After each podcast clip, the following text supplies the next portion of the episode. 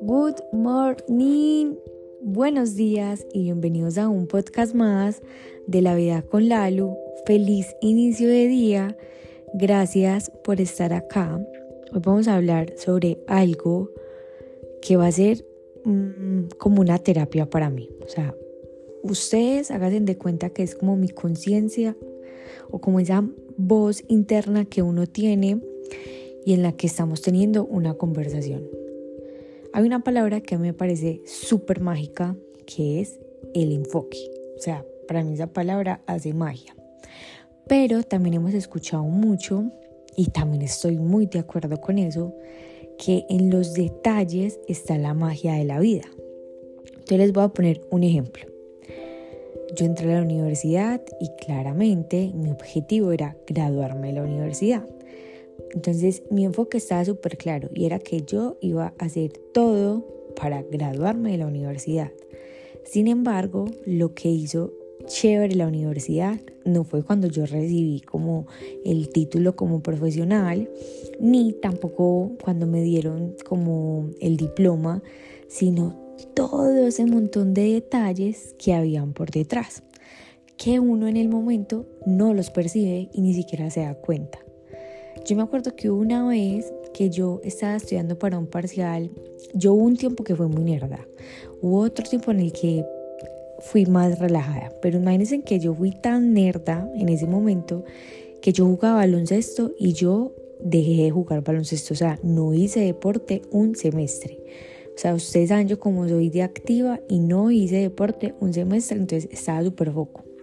Entonces me acuerdo que era un viernes y yo estaba como estudiando a la una de la mañana, nomás se levantó, me dijo que si me hacía algo de comer y yo le dije que sí, yo tenía hambre y me hizo unos patacones deliciosos con, como con atún, mayonesa, cebolla, o sea, a mí eso me supo delicioso y no me supo delicioso porque tenía hambre, sino porque realmente estaba muy rico.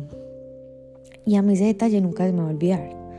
Pero muchas veces cuando estamos enfocados no nos damos cuenta de los detalles.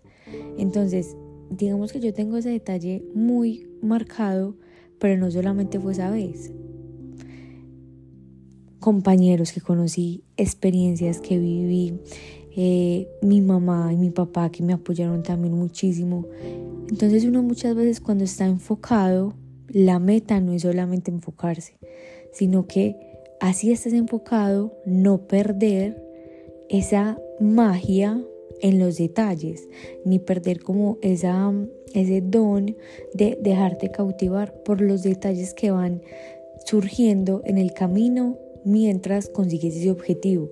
El objetivo realmente sí o sí va a llegar, pero si no aprendemos a disfrutar esos detalles, seguramente cuando consigamos ese resultado final no va a ser como tan satisfactorio porque dejamos atrás todo. Entonces, en este momento, yo sé que yo soy una y la tengo tatuada, o sea, es que de verdad que para mí la palabra enfócate es mágica, pero hoy la enseñanza es que enfócate, pero no pierdas como esa capacidad de asombro ante los detalles que se te van presentando en cada uno de los caminos, porque eso hace que tú vayas valorando aún más cada uno de las personas, de los sucesos, de las cosas, de todo lo que vas encontrando durante el camino para llegar a ese objetivo final.